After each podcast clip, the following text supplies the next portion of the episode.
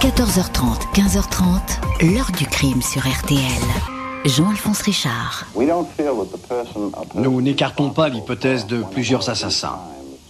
Il nous semble aussi que tous ces crimes doivent être lourds à porter pour celui qui les a commis.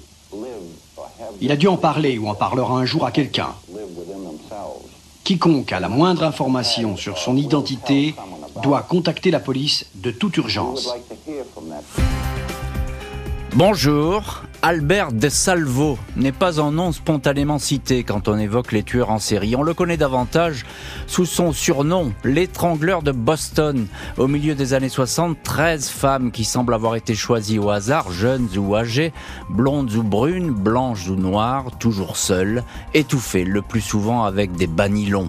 La police va avoir bien du mal à suivre le parcours de ce criminel de l'ombre qui peut frapper dans n'importe quel quartier ou banlieue de cette grande ville de la côte Est. Invisible, insaisissable, il entre sans effraction chez ses victimes au point que la police va longtemps se demander s'il n'y aurait pas plusieurs tueurs. Il va falloir des années pour que De Salvo délivre une ahurissante confession qui va faire de lui le coupable idéal et permettre à la ville de reprendre son souffle. Mais qu'a-t-il vraiment raconté sur ses exploits? Est-ce bien lui et lui seul qui est derrière cette effroyable série de meurtres? Et si la vérité était tout Question posée aujourd'hui à nos invités. 14h30, 15h30. L'heure du crime sur RTL.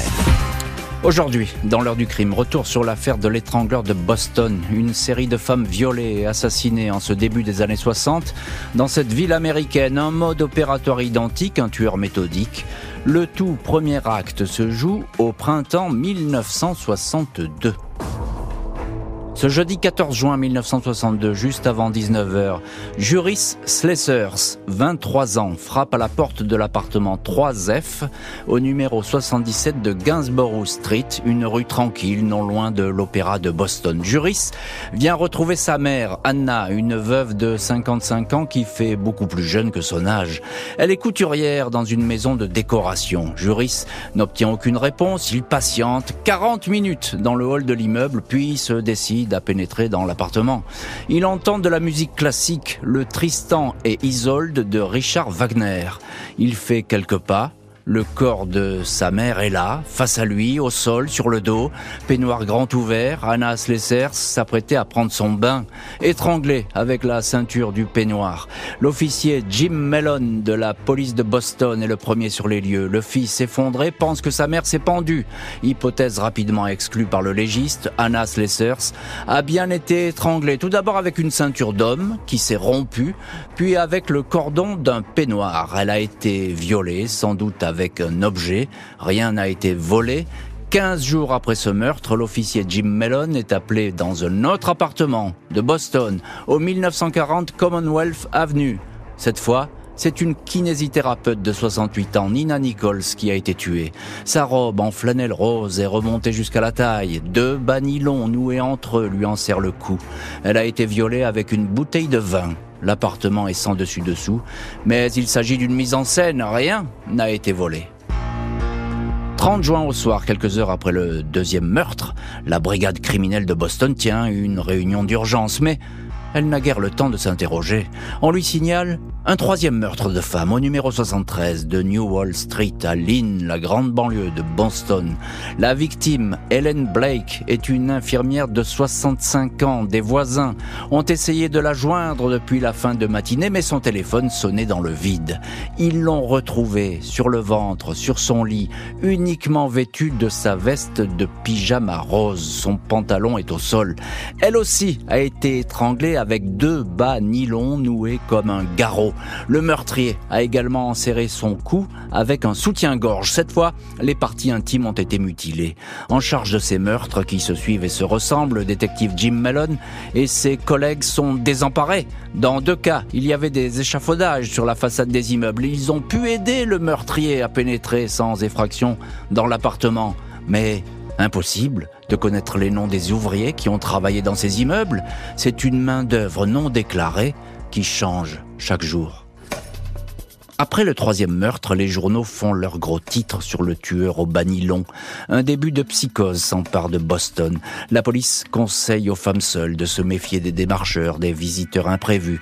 La consigne est de ne jamais ouvrir sa porte à un étranger. On ignore alors que le 28 juin, l'étrangleur a fait une quatrième victime. Marie Mullen, 85 ans, a été découverte sans vie, victime d'une crise cardiaque. L'enquête va établir qu'elle est en fait morte de peur face à l'agresseur qui s'apprêtait à l'étrangler. Le standard de la police de Boston est submergé par les appels et les dénonciations. Une équipe de 50 inspecteurs formés à la boxe et aux arts martiaux est mobilisée pour traquer jour et nuit l'étrangleur. Un psychiatre le décrit comme un homme de petite taille, souffrant d'un complexe d'infériorité, un psychopathe et pervers sexuel, sûrement schizophrène, et qui va continuer à tuer tant qu'on ne l'arrête pas. Un étrangleur local hors de portée des policiers. Fou peut-être, mais assez prudent pour ne jamais se faire remarquer. 19 août 1962, le frère d'Ida Irga est sans nouvelles de sa sœur, 75 ans. Il se rend alors au cinquième étage du numéro 7 de Grove Street, dans le quartier pittoresque de Beacon Hill. Il la découvre allongée au milieu du salon, visage ensanglanté, une robe de chambre marron remontée presque jusqu'aux épaules et dévoilant son corps nu.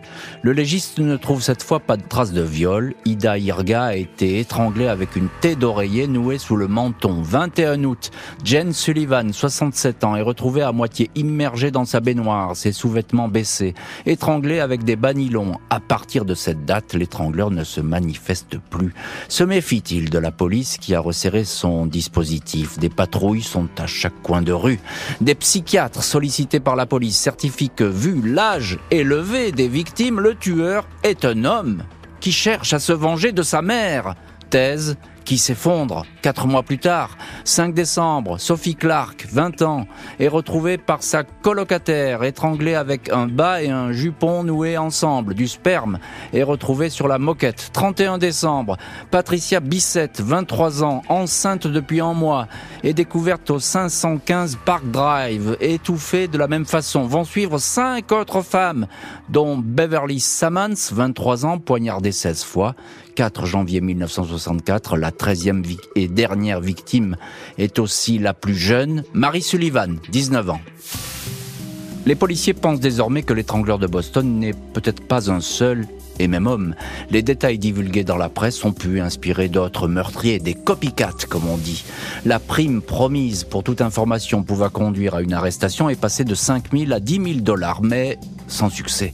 En deux ans et demi d'investigation, 3000 personnes sont interrogées, 400 suspects possibles listés. Les autorités sont tellement perdues qu'elles font appel à un médium. Sur une scène de crime, ce dernier clame que le tueur est un prêtre ou un homme habillé en prêtre. Un marchand de chaussures est interpellé, puis relâché. Le dossier de l'étrangleur de Boston compte alors 37 500 pages. 27 octobre 1964, une femme dépose plainte pour agression sexuelle. Elle a ouvert sa porte à un homme qui se disait détective. Il l'a attachée sur le lit, était sur le point de la violer quand il s'est brutalement arrêté juste après s'être vu dans le miroir de la chambre. Il s'est excusé, puis a disparu. Quelques heures auparavant, ce même individu a essayé de rentrer chez une autre femme en prétextant qu'il était tombé en panne. Les témoins reconnaissent sur une photo le dénommé Albert De Salvo, un plombier de 33 ans en libération conditionnelle. Il a déjà été condamné pour viol et cambriolage. Au tribunal, il s'était vanté d'avoir attaqué 12 femmes. Pour approcher ses victimes, il se faisait passer pour un employé d'une agence de mannequins. Il proposait aux jeunes femmes de mesurer leur taille pour figurer dans une publicité. De Salvo est un délinquant confirmé, né dans une famille déshéritée, arrêté dès l'âge de 12 ans pour des vols. Il a effectué plusieurs séjours en prison, il a été marié, il est père de de petit garçon, mais sa femme a fini par le quitter à cause de ses démêlés avec la justice. Malgré les doutes, la police ne croit pas que Desalvo soit l'étrangleur. Il est un suspect, parmi d'autres. Desalvo va être condamné pour cette tentative de viol et plusieurs agressions sexuelles, mais il va faire ensuite de spectaculaires confidences.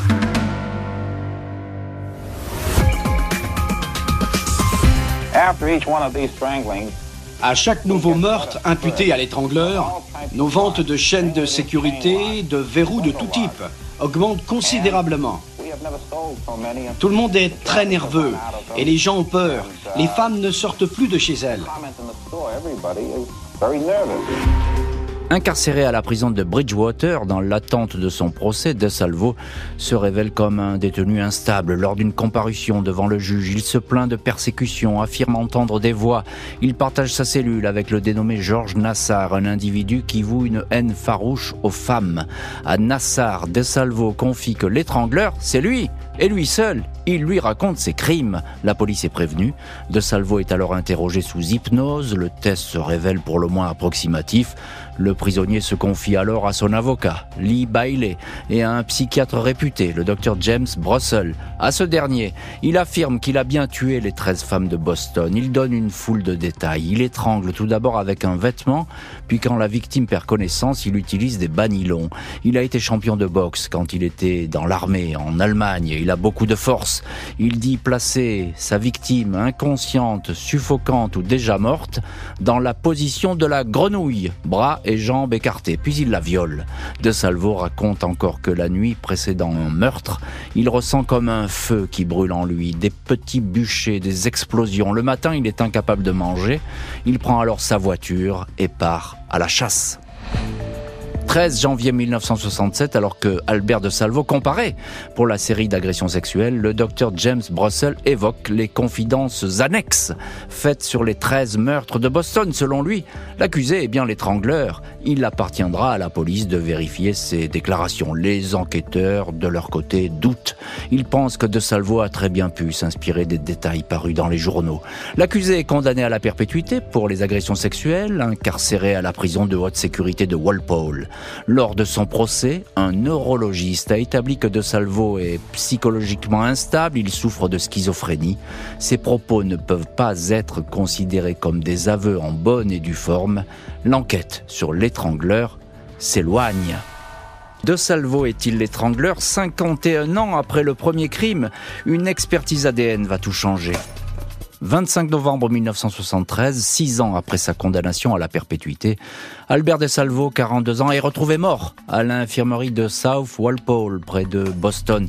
Il a été frappé de plusieurs coups de couteau par un co-détenu. Selon son avocat, son client a été tué parce qu'il écoulait des amphétamines à moitié prises, attirant ainsi la défiance d'un gang.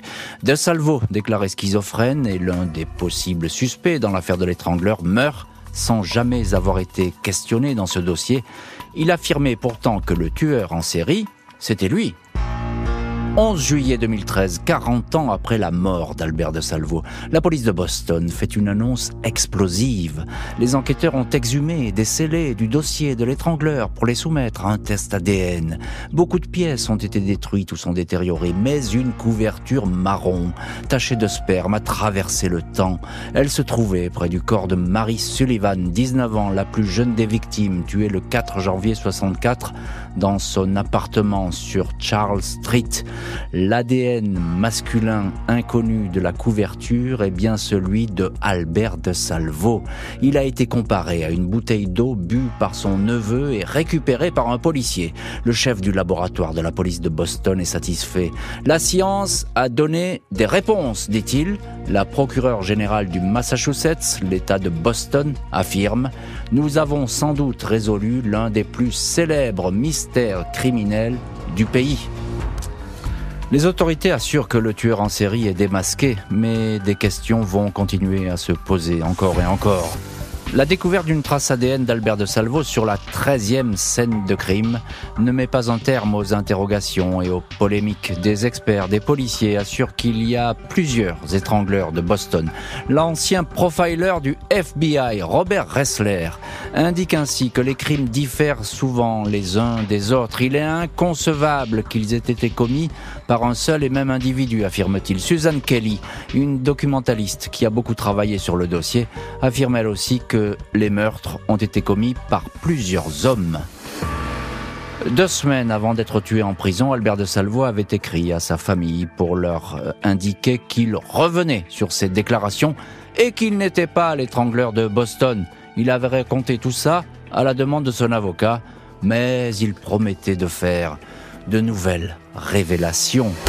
L'heure du crime, présenté par Jean-Alphonse Richard sur RTL.